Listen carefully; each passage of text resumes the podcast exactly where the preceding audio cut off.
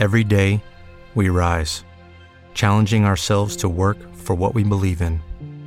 At U.S. Border Patrol, protecting our borders is more than a job, it's a calling.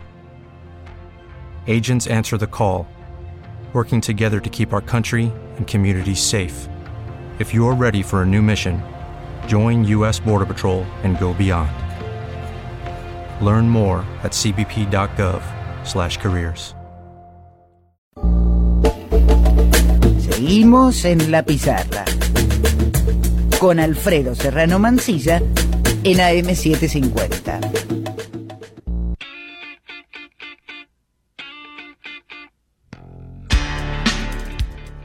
Vamos ahora a nuestro bajo la tiza, aunque hoy prácticamente el fútbol y política está muy entrelazado con la coyuntura política chilena, con la llamada de nuestro a nuestro Jair Cibel que nos ha caracterizado muy bien lo que está pasando allá.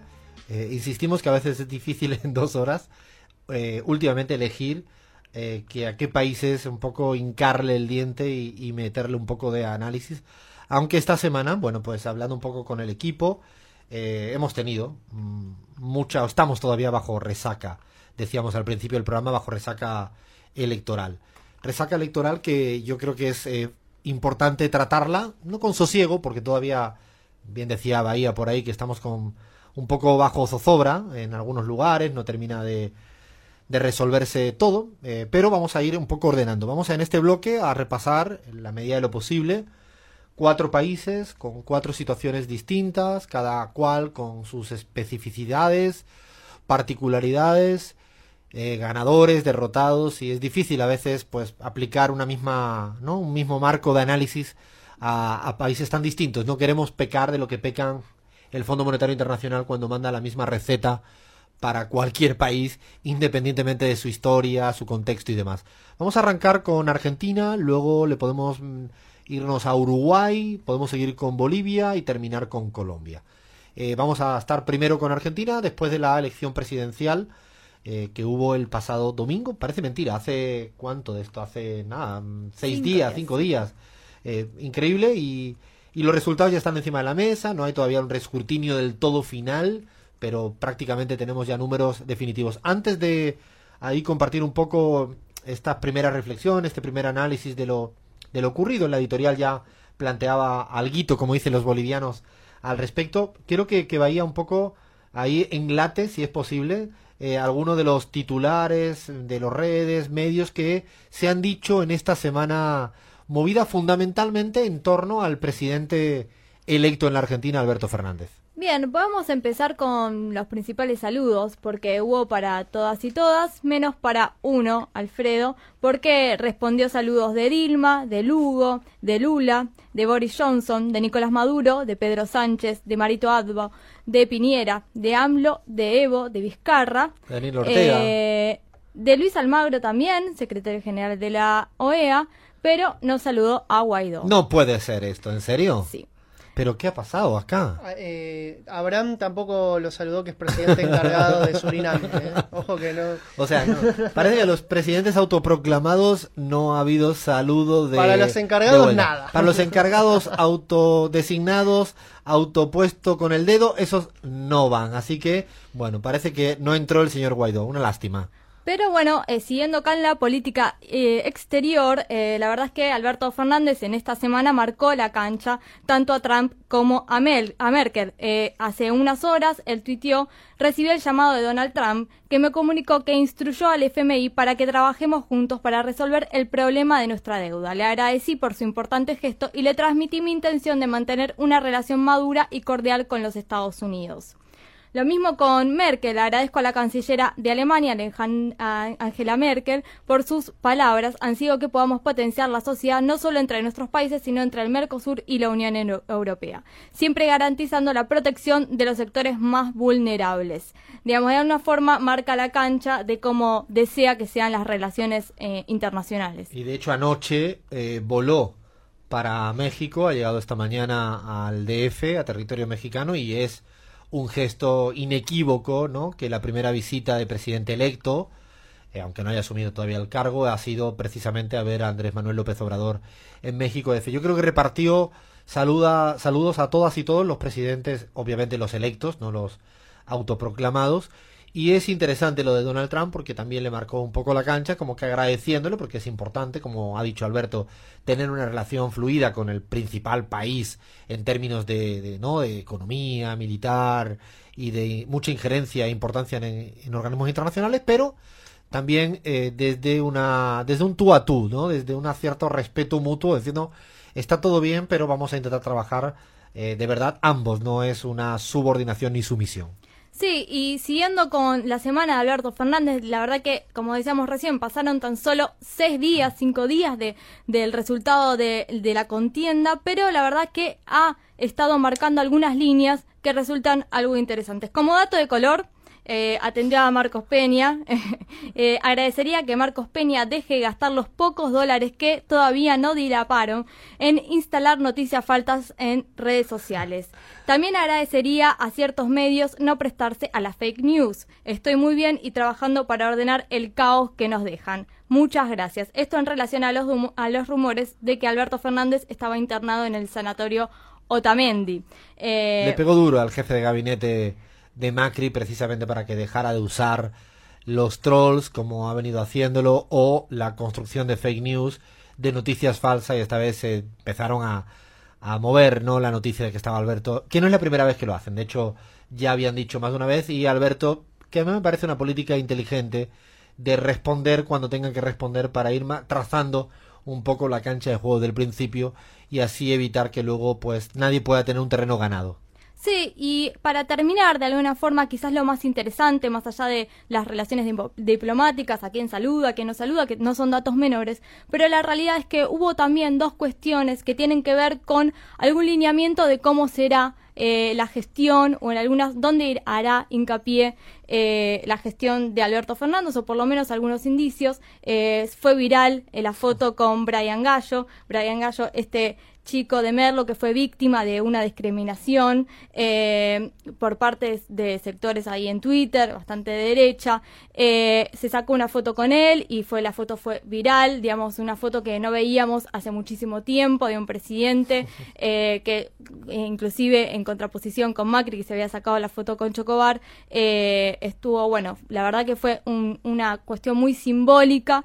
y también otra cuestión bastante simbólica es en relación a la charla abierta que tuvo con el Pepe Mujica, que se dedicó a eh, criticar, va, no a criticar, pero sino a plantear el debate sobre eh, la política pública en relación a la comunicación para la infancia, que no es menor, eh, en relación a Bugs Bunny, Disney, Warner Bros. Bueno, es una, una discusión sobre la cultura y sobre la política pública para la infancia que también abre un nuevo debate en función a lo que puede llegar a venir en materia de comunicación, de cultura y demás. A mí me parece fantástico esto que tú dices, vaya, porque me gusta mucho la, los políticos y las políticas que, que tienen esa valentía de aperturar los debates, porque yo creo que lo que hizo con el PP fue directamente abrir un debate cultural necesario, lo cual creo que no es ni mucho menos como lo han intentado caracterizar o ridiculizar los, los medios pues de derecha en Argentina o en el mundo de decir no se está metiendo con Disney no está cuestionando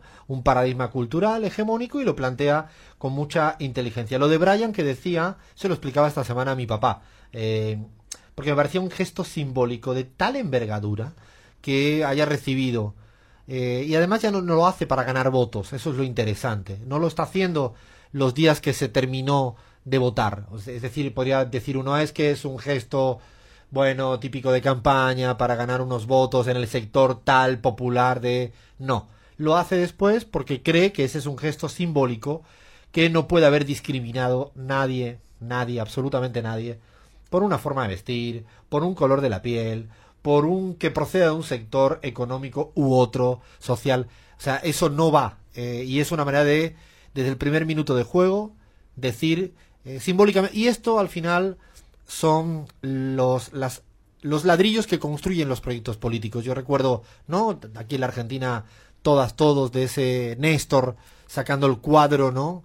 De los dictadores. eh, o lo que ha pasado en España, ahora por fin se exhuma ¿no? a Franco y se saca de la tumba privilegiada que tenía, o tantos y tantos gestos, ¿no? Como ha habido en la política latinoamericana, decir, bueno, hasta aquí llegamos. Yo quiero un poco para, para abrir la, la cancha de, del, del, análisis de lo ocurrido en la Argentina, lo decíamos en la, en la editorial, y es interesante, ¿no? Yo creo que es interesante. Primera lectura es como la, lo, lo corto que fue el, el, ciclo neoliberal en la Argentina, más allá de lo grande que fue el daño. No, no, guarda proporcionalidad, el daño infinito en materia de deuda, en materia de, ¿no? de, de desempleados, empobrecidos, tierras de fábrica, todo eso que ya sabemos y no quisiera redundar demasiado, pero sí lo, lo, lo corto que fue eh, la, la, incapacidad que tuvieron incluso en construir eh, hegemonía. Cuando hay una ciudadanía que en primera vuelta derrota al proyecto, eh, es, es, llamativo. Y yo creo que ahí, Alberto, hacia adelante, el frente de todos, el, el tándem Alberto-Cristina, el resultado es un resultado muy grande, es obtener casi un 50% de los votos en primera vuelta. Hay que dimensionarlo, hablábamos de justo la editorial, que Macri, cuando todo el mundo hablaba de la super campaña que había hecho Macri, lo que obtuvo fue un 34% en primera vuelta. Ese era el Macri Superman que planteaban grandes medios, y hoy en día parece que Alberto y Cristina, con un 49, 48, 49%, como que tendría debilidades de partida, insisto, es casi 15 puntos más que lo que obtuvo Macri para ser comparable en primera vuelta, en ambos en primera vuelta, y eso le da mucha fuerza y a la, a la vez le genera un gran desafío hacia adelante y es lo que quisiera un poco poner encima, encima de la mesa. El desafío es que tiene un margen de maniobra estrecho en lo económico, ¿no? Sin embargo, eh, es cuando yo creo que, como eh, la frase esa que nunca me sale aquí, que es, en la cancha se ven los pingos. Los pingos. Los sí, pingos. Sí, sí. Ahora es la hora de la verdad, es la hora de gobernar. Es difícil la gestión, lo bueno que tiene esta pareja del frente de todos que tiene experiencia en gobernar, pero le toca porque hay una cosa interesantísima y, y, abro el debate y es que la ciudadanía suele tener poca paciencia cuando tiene una asfixia tan elevada en materia económica y social. La gente, la verdad, se le dice, no, vamos a esperar tres años. Gente, eso lo decía Keynes permanentemente, ¿no?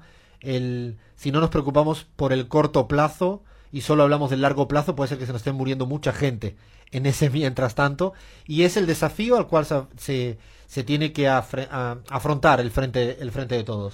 No, Alfredo, que también quería rescatar en términos históricos la cantidad de votos que sacó, el porcentaje de votos que sacó la fórmula Fernández Fernández en primera vuelta. Estamos hablando de un porcentaje parecido al que, por ejemplo, sacó la fórmula Héctor Cámpora Vicente Solano Lima en 1973, cuando se volvía de 18 años de proscripción al peronismo, 18 años de eh, gobiernos eh, no democráticos y gobiernos militares digo, o sea, es muy grande el triunfo de Alberto comparable a, esa cantidad de votos, a ese porcentaje. Y también quería rescatar, eh, Alfredo, si me permitís, el hecho de que qué hubiese pasado si Cristina en 2011, cuando se eh, presentó a su reelección, hubiese perdido por casi 10 puntos contra Mauricio Macri con ese porcentaje de votos. ¿De qué estarían hablando? Sí, bueno, justamente creo que tocas una de las teclas eh, claves, ¿no? Es la imposibilidad que ha tenido Macri para no eh, lograr eh, tener una segunda victoria en un segundo mandato cuando Cristina creo que en el segundo mandato obtuvo 50 54%, 54%. Sí. Justamente también quería hablar un poco del rol de Cristina que la, se va se reubica con esta decisión acertada en la historia, ¿no? De una manera muy protagónica y me atrevo a decir que incluso los grandes opositores de Cristina no podrán ya uh, podrán decir muchas barbaridades, la van a seguir diciendo, pero cuestionar su rol histórico cuando ese 18 de mayo, yo recordaba estos días, me gusta mucho hacer este juego porque como, como extranjero, y lo voy a decir tal cual, aunque uno se sienta medio de acá, de la Argentina, medio y más que de medio, ¿no? Tres cuartas partes o casi más que eso. Pero, pero recuerdo en, en enero, febrero casi se veía imposible que el macrismo se fuera. Eh, ahora todo el mundo con los periódicos del lunes, el diario del lunes, todo el mundo acertaba y sabía. No estoy hablando ni de encuestas, estoy hablando de análisis político.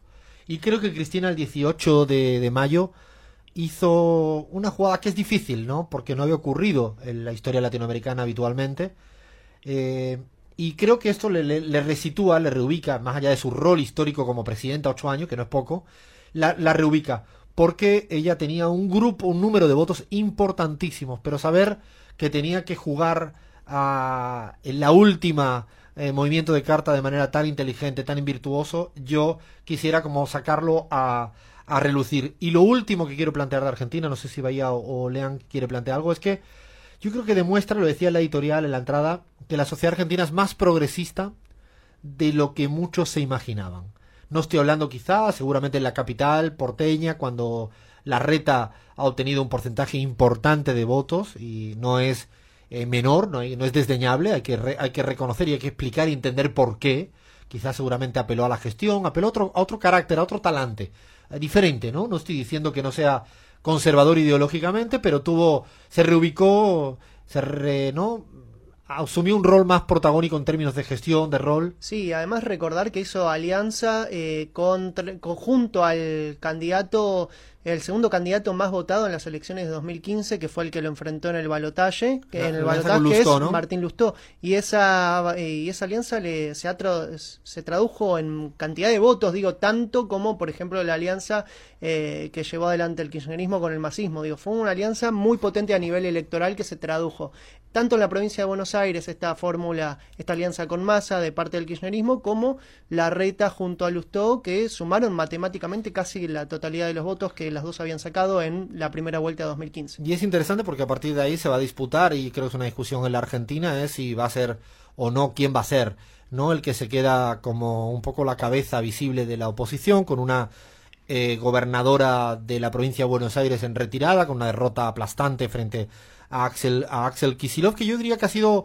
otro, no las sorpresas, pero sí de las personas que no se preveía hace unos meses que fuera tan relevante en términos políticos, tenía ¿no? una importancia clave en materia económica, con un perfil auténtico propio, pero mm, tener tantos votos en la provincia de Buenos Aires también lo, re- lo resitúa, ¿no? Lo, lo reubica también en el panorama político de la Argentina. Son de los grandes ganadores, Alberto, Cristina, el propio Axel Kisilov, de los derrotados ya hemos hablado. Eh, la reta se queda en el, en el, también en el combo de los ganadores en la capital. Veremos a ver qué, qué ocurre a- hacia adelante. Pareciera, y esto da, da tranquilidad, que al menos la transición que se está cometiendo, ojalá no venga con, con sobresaltos en materia económica. Ojalá todo lo que por primera vez Macri cumpla algo de su palabra y, y esto que ha dicho de, bueno, voy a hacer las cosas bien, sea así, porque eso fundamentalmente a quien mejor le repercute es a las, a las y los argentinos acá. El resultado fueron, creo que al final quedó cerca más de nueve puntos, están en escrutinio eh, final, el escrutinio provisorio daba como más de casi cerca de nueve, iba creciendo desde 8-15 a de diferencia hasta arriba, se gana en primera vuelta, a partir de ahora se acaba el, el periodo electoral, que a veces también estresa, es lindo, pero yo creo que lo interesante del periodo electoral argentino es que nunca estuvo ah, desafectado de la política. Me parece que la política tuvo el, fue el eje ordenador, el centro de gravedad en la, en la política, en la, en la disputa electoral argentina. Bien, no, y también creo que vamos a tener un par de semanas más de resaca y de análisis sobre todo lo que sucedió, ¿no? Desde el 18 de mayo a esta parte me parece que el análisis no está acabado y que justamente vamos a tener varias semanas hasta fin de año por lo menos en seguir comprendiendo y analizando este proceso que fue eh, justamente, digamos, hoy con el diario del lunes lo veíamos venir, pero realmente tiene muchas aristas para, para seguir profundizando. Como bien dice Bahía, yo creo que este periodo que se, se nos viene hasta la toma de posición, aquí es el día 10 de diciembre, eh, este proceso que todavía vamos a tener de ese mientras tanto, que diría el Pepe Mújica, va, va a haber eh, espacio de sobra para seguir analizando, entendiendo los resultados, entendiendo también cómo la política eh, no te da cheques en blanco, ¿no? Yo creo que es interesante aprender de cómo los electores a, a Mauricio Macri no le dio cheque en blanco mm, en absoluto y hoy en día pues pasó lo que pasó. Hasta aquí un poco, digo, podemos seguir hablando de Argentina, pero queremos pasando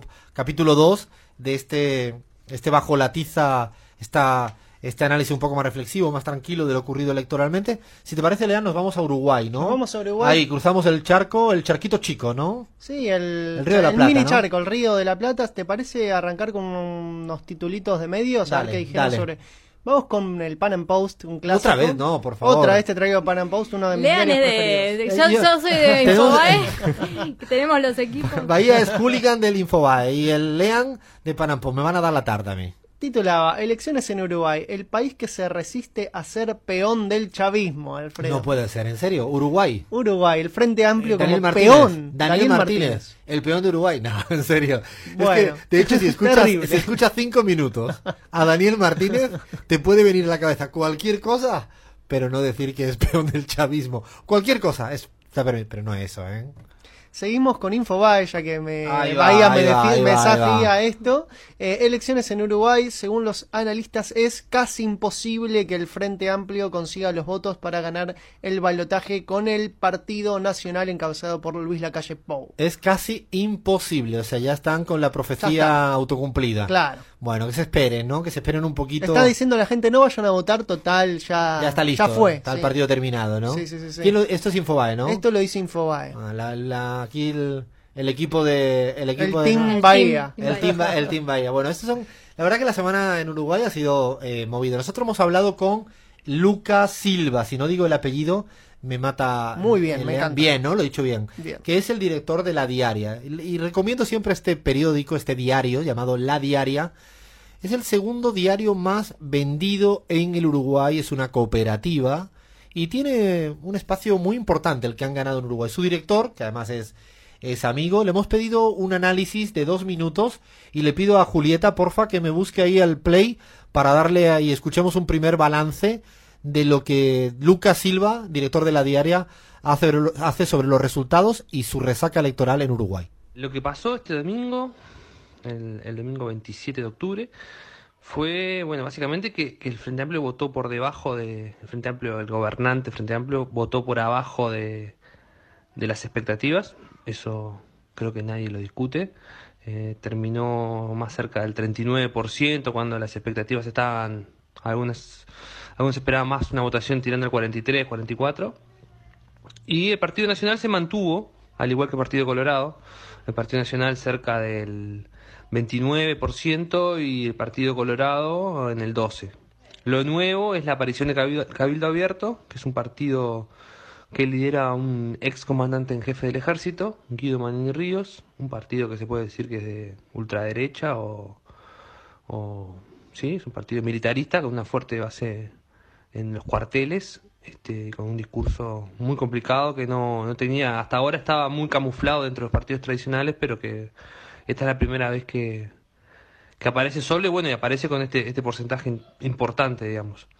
Después del resultado del domingo, digamos que tam- también la- la- la- las primeras jugadas este, no, no fueron muy favorables para el frente. Eh, todos los partidos se, se aglutinaron atrás de un de, la calle Pou, el candidato del Partido Nacional, este, cerraron filas, se llama, bueno, en- atrás de esa coalición multicolor, como, como lo, lo vienen llamando, que tiene una mayoría parlamentaria interesante, este, de casi 54 diputados. Y el Frente Amplio, bueno, viene discutiendo un poco para adentro, han ah, sido pocas las salidas de, de Daniel Martínez, y se espera que para estos días se, se anuncie algún, se anuncien ministerios, se anuncien como nombres de, de eventuales ministros. Y bueno, ahí se maneja a un poco más a lo político que a lo técnico. Este, se habla de la posibilidad de que Castori sea canciller, de que Mario Vergara sea ministro de Economía. Todavía no está confirmado, pero también se ha hablado de que eventualmente Mujica podría ser un, un nombre. Lo, que está claro es sí que el sector en particular de Mujica, el MVP, fue el que votó mejor y, también va a ser clave lo que pueda movilizar de acá el 24 de noviembre. Bueno, es Lucas el Silva, director de, la diaria, amigo, compañero y además buen analista. Eh, recomiendo una entrevista que le creo que ha salido publicada hoy con Lucía Topolansky, que explica bastante de lo ocurrido en el, en el Uruguay. Eh, todo el mundo sabe que hay segunda vuelta. Allí el resultado electoral no dio para primera vuelta porque además exige más del 50%. Eh, es el último domingo del mes de octubre, todavía falta del mes de octubre, yo estoy perdido. Del mes de noviembre, eh, el 24, 26 de noviembre, 24 de noviembre, es la segunda vuelta al balotaje en el Uruguay. Se van a enfrentar eh, Daniel Martínez y, y la calle Pou. Y yo creo que, bueno, tú leías Infobae, leía Lean el Infobae que decía prácticamente que ya está hecho, está casi imposible. Primero hay que recordar algo que a veces nos olvidamos. Dos cosas. Una es que eh, saca una diferencia holgada, importante el Frente Amplio respecto al segundo. Un 39%, eh, más de 10 puntos creo que saca. al, sí, 20, eh, 29 creo que sacó la calle Pou. Eh, Talvi queda el tercero, bastante alejado. Y lo interesante del segundo punto, lo primero es remarcar, insisto, la diferencia a favor del Frente Amplio, pero que no le da para ganar en primera vuelta, queda muy lejos. Hay que superar el 50 y se quedó en 39. Pero el segundo hecho, cuando uno mira los números con un poco de, de zoom, con lupa, hay algo que a mí me llamaba poderosamente la atención. Y es que no es el, la caída que tiene un poco en términos de voto el Frente Amplio, no es por un incremento de votos del partido eh, los blancos y los colorados. ¿no? no, no es porque obtengan más votos la calle Pou y Talvi, que serían sus candidatos presidenciales. No. De hecho, todo el mundo, los tres principales partidos en el Uruguay, bajan en porcentajes de voto. Y ustedes explicarán, se preguntarán por qué, si no ha caído la participación electoral, dado que fue en torno al 90%. O sea, la participación electoral es muy alta, 90%. Los tres principales partidos van a la baja y el fenómeno nuevo es eh, Cabildo Abierto. Cabildo Abierto. Que- Cabildo Abierto tiene una particularidad y es un fenómeno más anómalo eh, reciente en el Uruguay que a mí me recuerda algo de lo ocurrido en Bolivia, guardando sus distancias, con el coreano. En este caso no es un coreano pastor evangélico, sino es un militar. Un militar que ha tenido un discurso durísimo, durísimo donde los haya. Y ha obtenido un porcentaje alto de votos, en torno a un 10%, algo por ahí. Que la pregunta es de dónde sacó este porcentaje de voto tan elevado, una cuarta fuerza con Manini, un ex militar que además tuvo una confrontación importante contra Tabare Vázquez en su última gestión. Ahí es donde hay análisis eh, para todos, y yo creo que es interesante lo que decía Lucas, lo que me han dicho algunos compañeros de allá y compañeras, y es que pareciera que Cabildo le va, le come un poco de votos a- al, al resto de partidos, incluido también al Frente Amplio. Hay muchos análisis que, análisis que dicen que ese discurso un poco más de firmeza moral que puede tener el PP, no lo digo como desde la perspectiva conservadora, lo digo desde la perspectiva de la firmeza moral. Eh, dado que el Pepe Mújica no ha sido tan tan protagónico en la primera vuelta, creo que parte de esos votos del Frente Amplio fueron un poco canalizados por el Cabildo Abierto con un lenguaje pues ya conocido, ¿no? De, de estos que además interpelan a los sectores populares también. Es llamativo porque también se plantea que el discurso, y esto me lo decía también eh, análisis desde allá y he leído bastante, que ha habido un discurso demasiado tecnocrático presentándose en torno a la candidatura de Daniel Martínez. Es decir, él es un, un ingeniero, lo tuvimos aquí en, en- en Sí, la, claro. piz- en la pizarra, y hizo, mucha mención y, y pre- presumía, con razón, de ser un ingeniero que manejaba mucho los temas de procesos, la cuestión tecnocrática.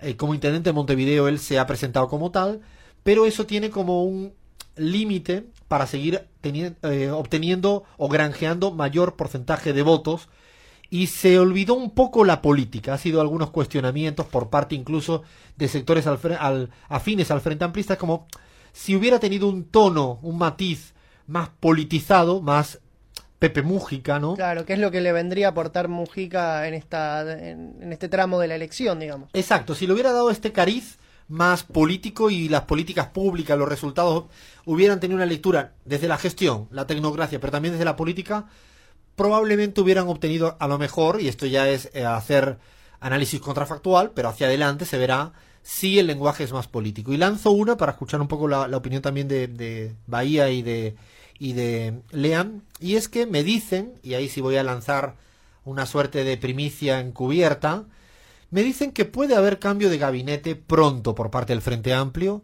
con sorpresas y con juegos duros, para cambiar el eje ordenador de la campaña electoral y que no sea justamente lo que ahora ha podido manejar más la derecha el- y los conservadores en el, en el Uruguay, y trasladarlo justamente a un plebiscito de qué política se quiere en el Uruguay, qué modelo político, y un cambio de gabinete volcando incluso con nombres que yo no me lo termino de creer el del todo. Incluso me dicen que el Pepe podría asumir un ministerio en este periodo. Me cuesta mucho creerlo, pero en política he visto cualquier cosa, pero sí a Story, volver a la Cancillería y algunos otros nombres importantes, para repolitizar la discusión del último periodo, de, este que, del periodo que queda, el mes que queda, y a partir de ahí veremos qué, qué ocurre.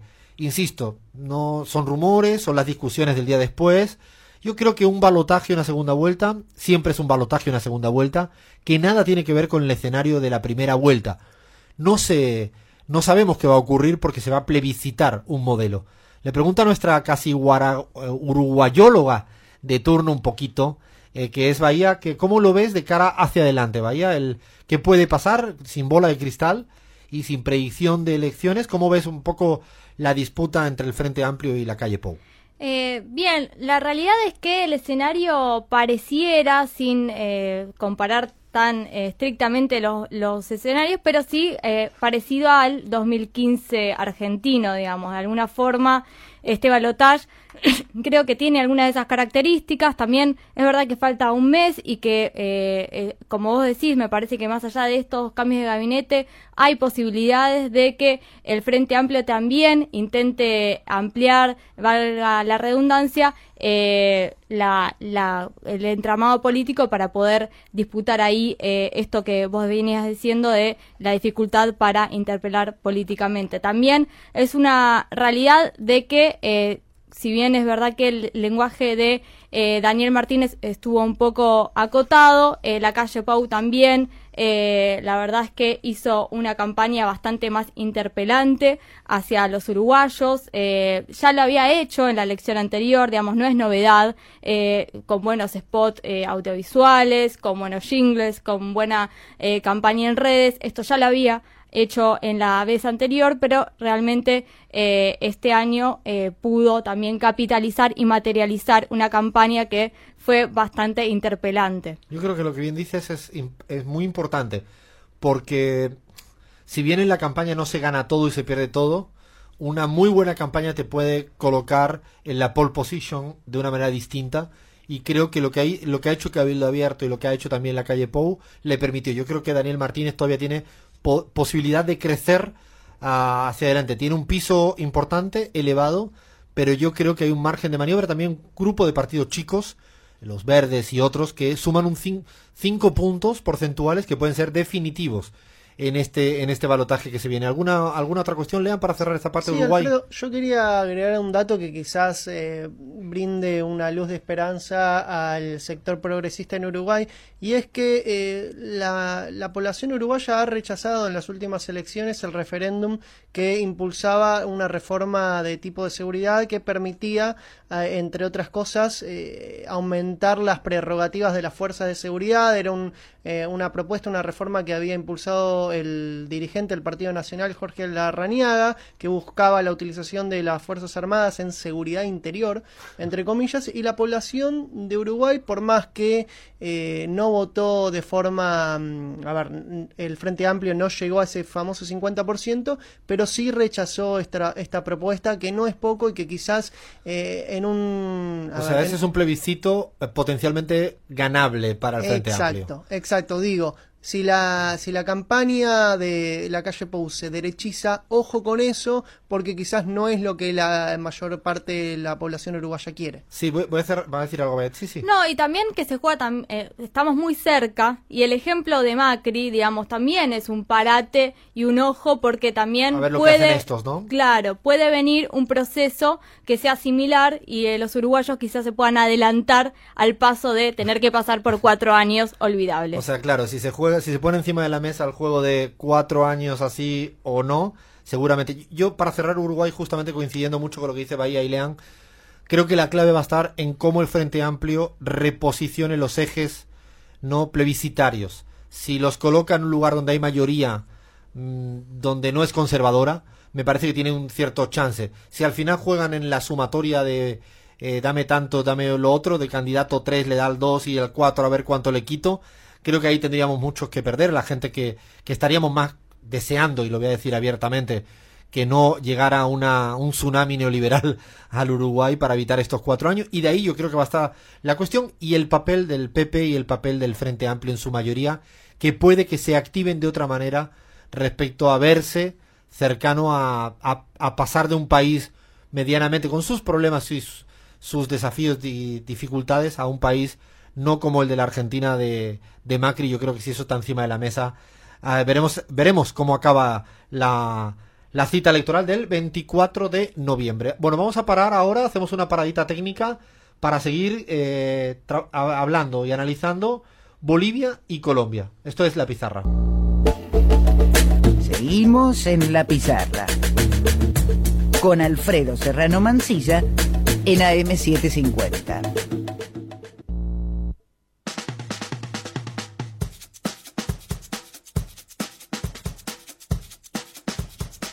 Después del paseo por Argentina, por el Uruguay, paseando por el Río de la Plata, ahora hay que tomar avioncito o si tomamos un bus vamos a tardar un colectivo, vamos a tardar un poquito más. Nos vamos a, Bolivia. Bolivia, dirían ustedes, bueno, ya terminó la jornada electoral hace dos semanas casi. Sí terminó y no terminó. Solo vamos a actualizar un poco. Hoy en día hay una auditoría de la OEA, donde participan además otros países, México de hecho, Uruguay, España, Alemania también creo. Eh, y todavía están en, en desarrollo, en curso. Empezó el jueves pasado, el, gobierno de, Evo Morales no solo ganó las elecciones por 10.5 y por encima del 40 exigible según la Constitución que le da una victoria en primera vuelta, sino desde el minuto uno de juego dijo que si la oposición considera que hay alguna irregularidad, hay un órgano electoral que está con las puertas abiertas para recibir cualquier tipo de solicitud y demanda. Hasta ahora, a día de hoy, ningún eh, opositor en Bolivia, ninguno, ha ido a las instancias del órgano electoral a plantear una demanda.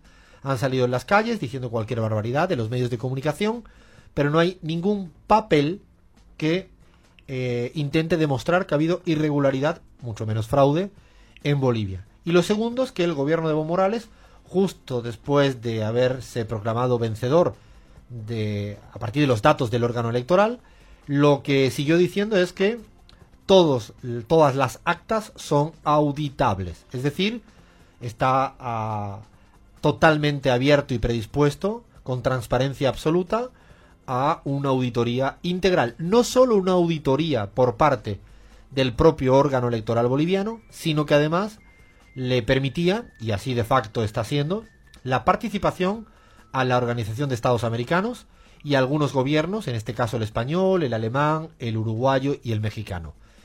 Quiero decir que si más, más apertura y más transparencia por parte de Evo Morales ya es imposible. Insisto, el jueves empezó la auditoría, creo que van a tardar como unos 12 días, y ahí veremos si hay algún tipo de irregularidad que demuestre lo que está cantando la, la oposición de una manera tan irresponsable como que están llamando a desconocer los resultados. Están habiendo los primeros muertos, y lo digo abiertamente, los primeros muertos, ha habido dos muertos en Bolivia como consecuencia de estas manifestaciones eh, y además infinitas imágenes de cortes racistas ah, proclamadas, ah, avaladas por la oposición eh, boliviana desde el señor Carlos Mesa que ha dicho lo uno y lo contrario. Y con esto quiero terminar la parte boliviana porque dijo a la OEA en llamada telefónica, pero no es que los investigadores de la pizarra lo han logrado, sino que la OEA en su comunicado oficial, insisto, en el párrafo cuarto, su comunicado oficial de la OEA dice que Carlos Mesa había llamado y que estaba totalmente de acuerdo con la auditoría que se iba a hacer. Punto uno. Pero a continuación, eh, su partido político lanzó un comunicado diciendo que no está dispuesto a aceptar la auditoría. Es decir, dijo lo uno y lo contrario seguramente porque está jugando a la ambigüedad que le permita luego tener un campo fértil para desconocer lo que pase. Si la OEA dijera irregularidades y por lo tanto hay que hacer algo, dirá está todo bien si la OEA dice que ha habido un proceso limpio y transparente y que no se debe alterar resultados, Carlos Mesa, la oposición boliviana, desconocerán incluso a la propia OEA. Es interesante ver esto porque nosotros pusimos la semana pasada un audio del director de misiones electorales de la OEA que no reconocía a Abraham Verdú en una llamada telefónica. Gerardo de Icaza. Gerardo de Icaza, se me iba el, el nombre. Gerardo de Icaza no reconocía al aire que, eh, ante la pregunta de Abraham Berúa, que era casi imposible hacer fraude electoral en estos tiempos eh, que corren. Pero, a pesar de eso, la OEA primero, menos mal que se ha desdicho de la imprudencia democrática que dijo a finales de la semana pasada cuando dijo en A abiertamente que recomendaba que hubiera segunda vuelta sin ninguna documentación que avalara que el resultado implicaba. Es como si a mí me apetece que 10,5 y por qué no hacemos una segunda vuelta como si fuera un juego de amigos tomando birras en una terraza de cualquier ciudad del mundo. No, esto se ha desdicho un poco, menos mal que han retrocedido y ahora está la auditoría integral. Vamos a seguir muy atentos lo que pase en Bolivia porque realmente es de mal perdedor a, hacer lo que está haciendo Mesa, jugando con la democracia, violentando y no permitiendo que haya estabilidad política, tranquilidad, que es lo que quiere el pueblo boliviano en su mayoría. ¿Vas a decir algo, Lean? Sí, agregarte un par de titulares, por ejemplo el del New York Times en la sección Periscopio Electoral que titulaba Evo, Evo no más trucos. Así de esa forma lo decía, lo titulaba. En base a lo que da la, real gana, ¿no? Claro, decía eh, eh, en la bajada dice el presidente ha dicho que Bolivia lo necesita, pero el país sumido en incertidumbre y polarización lo que necesita es transparencia, institucionalidad y más democracia. Más transparencia e institucionalidad, lean que que reconocer unos resultados, digo. Que además haber, haber, abierto las urnas y las actas una tras otra para una auditoría integral invitando organismos internacionales, partidos opositores, es decir, ya no sé por dónde va más. No, eh, de hecho, eh, el tuit de Evo Morales, el primero, dice, la mejor manera de resolver cualquier conflicto es el diálogo y la concertación. Agradecemos a la OEA y a la ONU y países amigos que acudieron a nuestro llamado para realizar una auditoría integral al resultado de las elecciones generales del 20 de octubre. Más claro es imposible, como bien dice Bahía, con este tuit de, de Evo Morales que no se le puede tachar de querer tener transparencia. Vamos a seguir, vamos a seguir con Bolivia semana a semana Ojalá se termine pronto este capítulo y arranquemos con análisis políticos de otra, de otra índole. Y ahora nos pegamos otro brinco, seguimos ahí siguiendo la, línea andina, nos vamos a, a, Colombia, tenemos un audio preparado de Ernesto Samper que le pedimos cuál es la lectura que hace de los resultados electorales municipales y seccionales y esto es lo que nos dijo. Lo sucedido en Colombia en las pasadas elecciones de alguna manera es la reiteración de lo que está pasando en toda América Latina. Es la expresión de unas fuerzas inconformes, fuerzas de carácter social, de carácter político, que están buscando eh, un cambio, que están luchando contra la corrupción, eh, que se están sintiendo maltratadas eh, y es eh, además la reiteración de los mismos fenómenos que estamos viendo en países como Ecuador, como Chile, que han ensayado últimamente modelos neoliberales, y es que eh, el populismo fiscal de quitarle los impuestos a los de arriba para compensarlo con subsidios que se le quitan a los de abajo, el populismo punitivo de criminalizar la protesta social, el populismo nacionalista de evitar las los flujos de migraciones y despertar la xenofobia. Toda esa combinación de eh, populismos son los que de alguna manera están interpretando los sectores que se están revelando y que son todos sectores especialmente de clase media que está sintiendo afectados sus intereses y en un trance de polarización. Así es que es también una llamada de alerta en Colombia como en el resto de la región. Y esperamos que cuando el péndulo eh, toque finalmente el techo comienza a descender hacia los programas sociales que son los que nos van a permitir restablecer el equilibrio social y político. Era Ernesto Samper, que nos atendía muy, muy amablemente, expresidente de Colombia, exsecretario general de UNASUR. Y sí, yo creo que la principal conclusión, y porque fueron resultados municipales y no quisiéramos marear a, a toda la audiencia con nombres y con municipios, sino yo creo que una gran conclusión que es la derrota del uribismo. Eh, el uribismo no tuvo la capacidad de, tener victorias importantes, perdió la alcaldía, eh, se queda la alcaldía en manos de Claudia López, una mujer del Partido Verde que tuvo una alianza con Gustavo Petro en la Colombia Humana de cara a las presidenciales, en este momento incluso yendo con dos candidaturas distintas en Bogotá, la de la Colombia Humana con Morris o Holman Morris, por Gustavo Petro y ella, Claudia López, el Partido Verde, logró tener una victoria importante en la alcaldía, derrota. Pero lo más interesante es que el uribismo incluso ha, sido derrotado en su feudo, en Antioquía y en Medellín. No ha logrado tener victorias importantes, el resto muy repartido. Principal ganador, yo diría que el Partido Verde. El Partido Verde, eso un poco alienta a sospechas de que Fajardo quisiera otra vez retornar, retornar a la arena política. Él dijo que nunca más, que no se iba a presentar nunca más.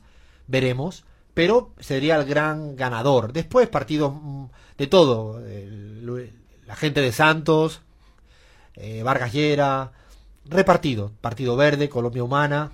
Lo que sí es una gran derrota del uribismo. Duque va a tener un problema para gobernar lo que se le viene, porque no tiene estructura territorial que le apoye. Ellos no pensaban salir tan duro. Y atentos, y con esto cerramos el análisis de Colombia, no solo se constató en, las urnas, en, las, en estas elecciones, sino todas las encuestas dan ya de que el mito Uribe está tocando piso. Se acabó la época en la cual Uribe era esta centralidad de la política para bien, y hoy en día yo creo que se reordenan los actores eh, políticos en Colombia y un poco como plantea Ernesto Samper, y con esto concluimos, parece que ese magma que se notó en la presidencial y que le dio más de 8 millones de votos a la opción progresista de la Colombia humana liderada por Petro, hoy en día otra vez se ratifica en las urnas. Hay un magma que cuando va a votar es más progresista y el reto en Colombia, de, de eso dependerá todo, es cómo siga el conflicto y sobre todo si al final la gente, la gente va votando y va aumentando la participación en un país que, atento, en las últimas décadas tiene un promedio de 50% de no van a votar y esto dice mucho de una democracia fallida, tocada, ¿no? Que es la que viene viviendo Colombia, aunque muchos medios no se fijen en ella. Bueno, hasta aquí el repaso a los cuatro países, Argentina, Uruguay, Bolivia y Colombia, antes Chile, estamos así haciendo un tour latinoamericano importante y ahora nos vamos a otro país, pero con cada loco con su tema, con su tema. Seguimos que esto es la pizarra.